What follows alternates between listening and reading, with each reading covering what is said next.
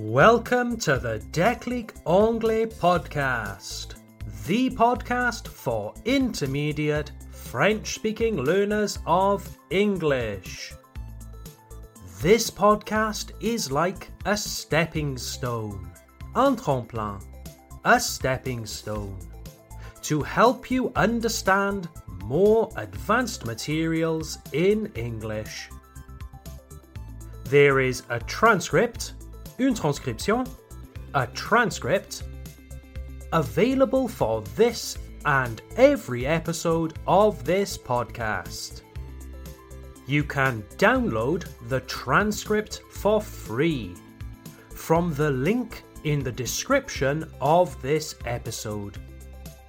Or go to www.declicanglais.com slash podcast. That's declicanglais.com slash podcast. Hello, hello, lovely listeners.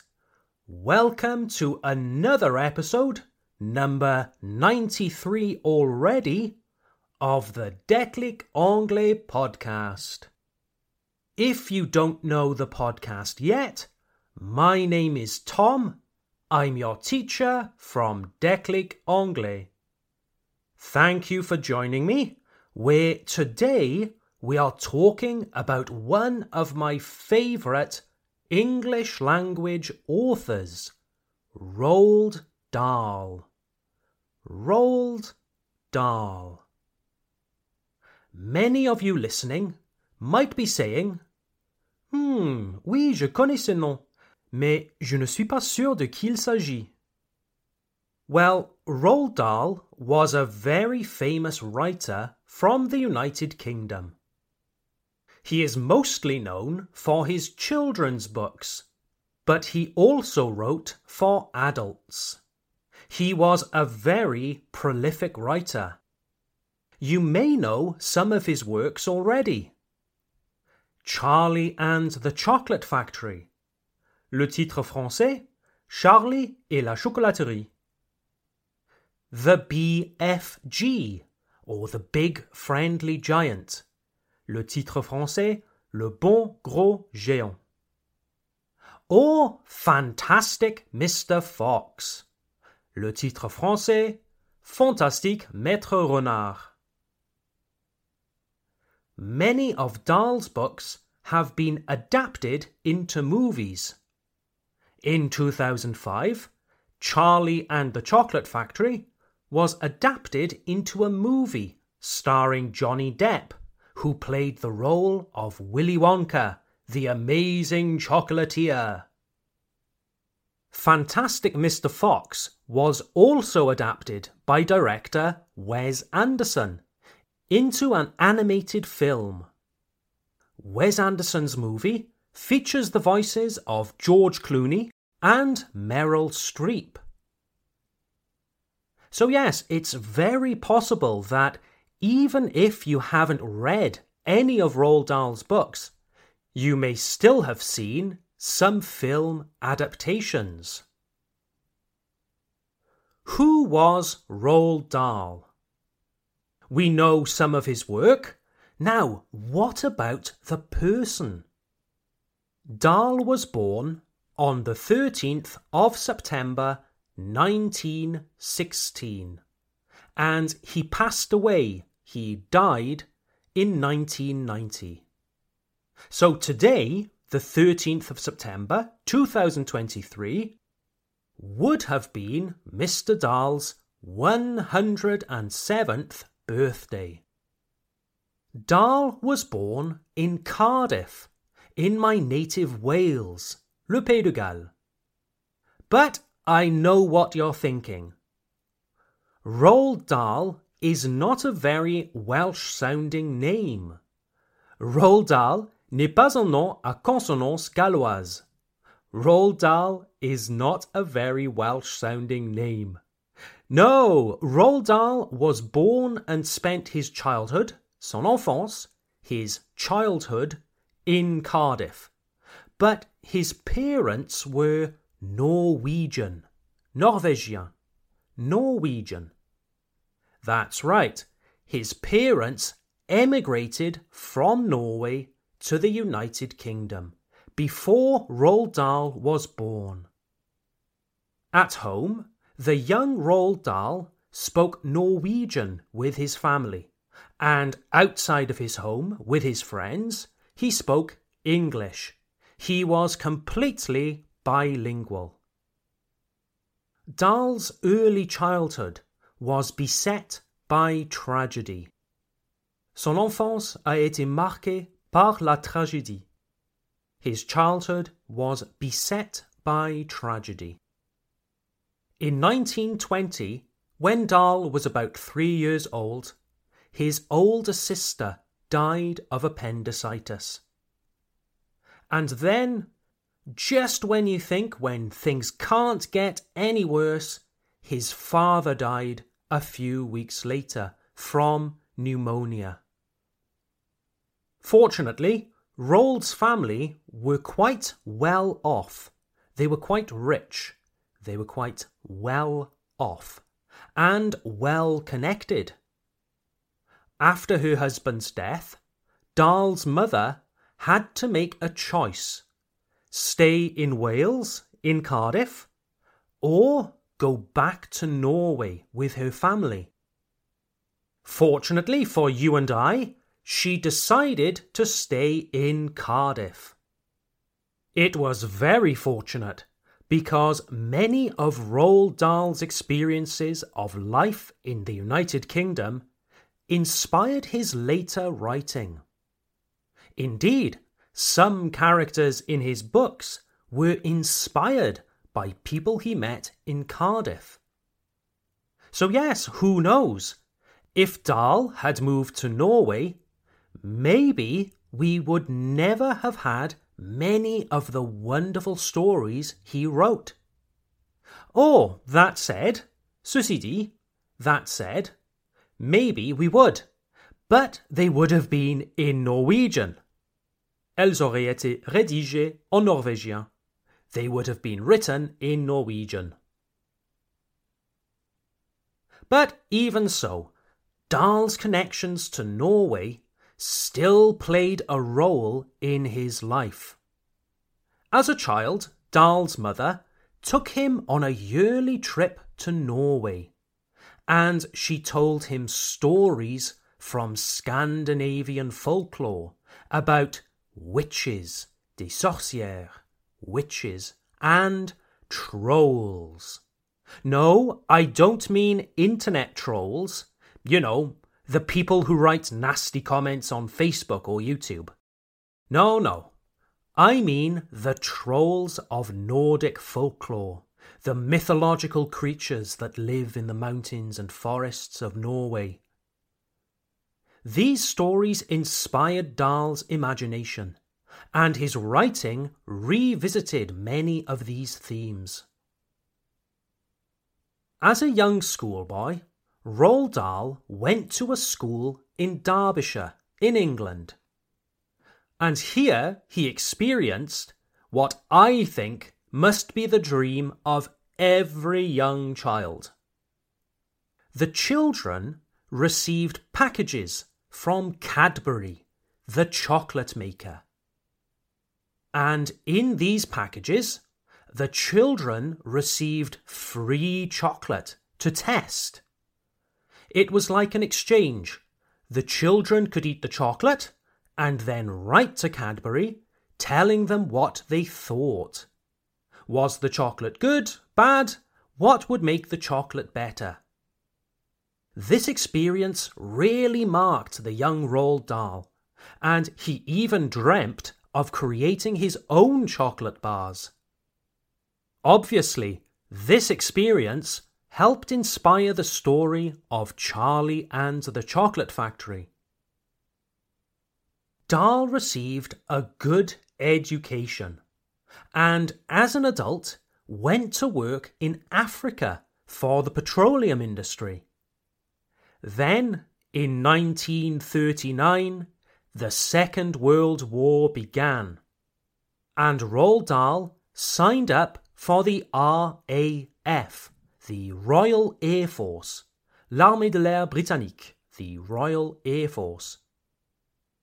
He became a fighter pilot, un pilote de chasse, a fighter pilot, serving in North Africa and Greece. He was even distinguished as a flying ace, an as de l'aviation, a flying ace. Later in the war, he was sent to the USA, where he worked as an intelligence officer. During this time, he worked with a range of interesting people, including Ian Fleming, the creator of the James Bond series of spy novels. Roald Dahl's work introduced him to the world of espionage.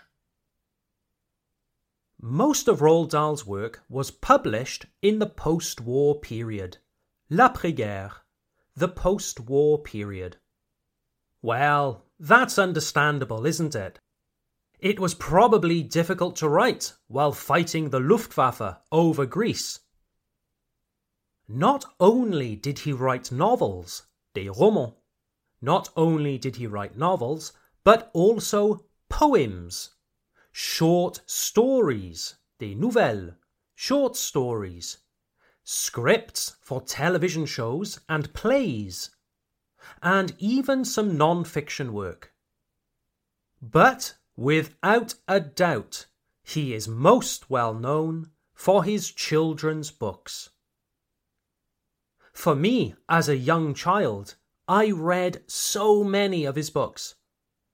I came to know his stories very well, and the same is true for millions of children all over the world. Now, believe it or not, Roald Dahl even helped me to improve my French and German. Mais Tom, Roald Dahl écrivait en anglais, non? Comment aurait-il pu t'aider à apprendre le français? Ha ha! Well, the good thing about Roald Dahl's work is that it was aimed at children, but not little children. The language is complex, but not too complex. A child can still have fun reading Roald Dahl's work while also being challenged or stimulated. And we all know that for children's brains, pour les cerveaux des enfants, for children's brains, challenge and stimulation is a very good thing. So, as some of you may know already, English is my first language, and I studied languages at university, French and German to be exact. The course was very difficult, lots of exams, and I knew that I needed to improve my French and German quickly in order to get good grades, des bonnes notes, good grades. My university's library had a range of French and German books that I could borrow, emprunter, borrow so I took a French novel. I don't remember which book it was exactly, but I remember choosing something very complex looking. It looked very grown up. En gros, j'ai choisi un livre, non pas parce qu'il avait l'air intéressant ou qu'il me plaisait particulièrement. Je l'ai choisi parce que je me suis dit Oh, je suis un adulte, Je devrais donc choisir un livre d'adulte. Dear listeners, it sucked. C'était nul. It sucked.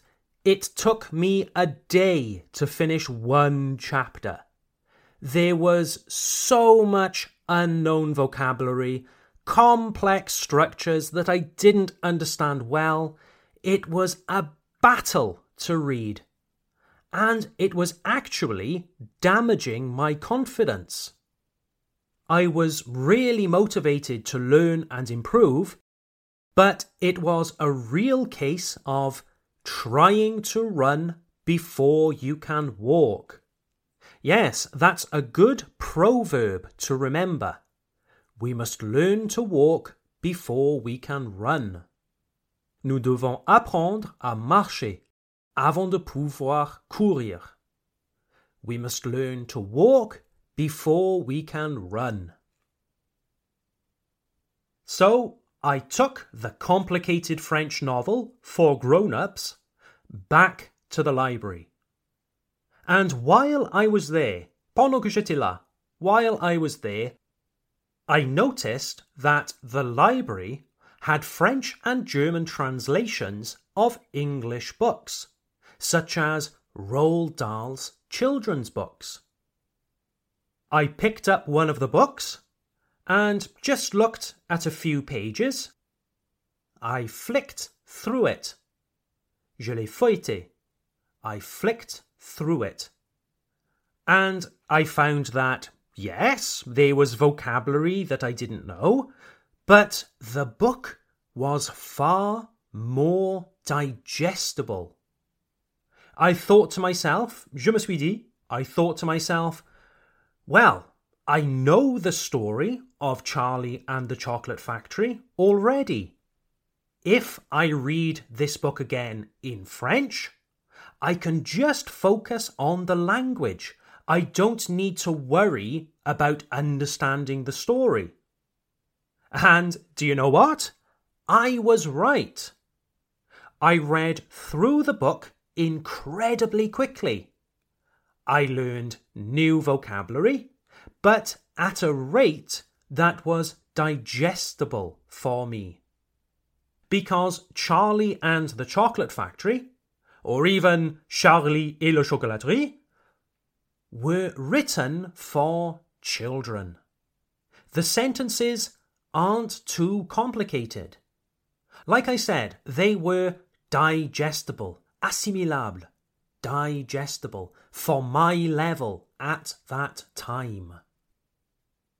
And with time, the more children's books I read in French, the more confident I felt.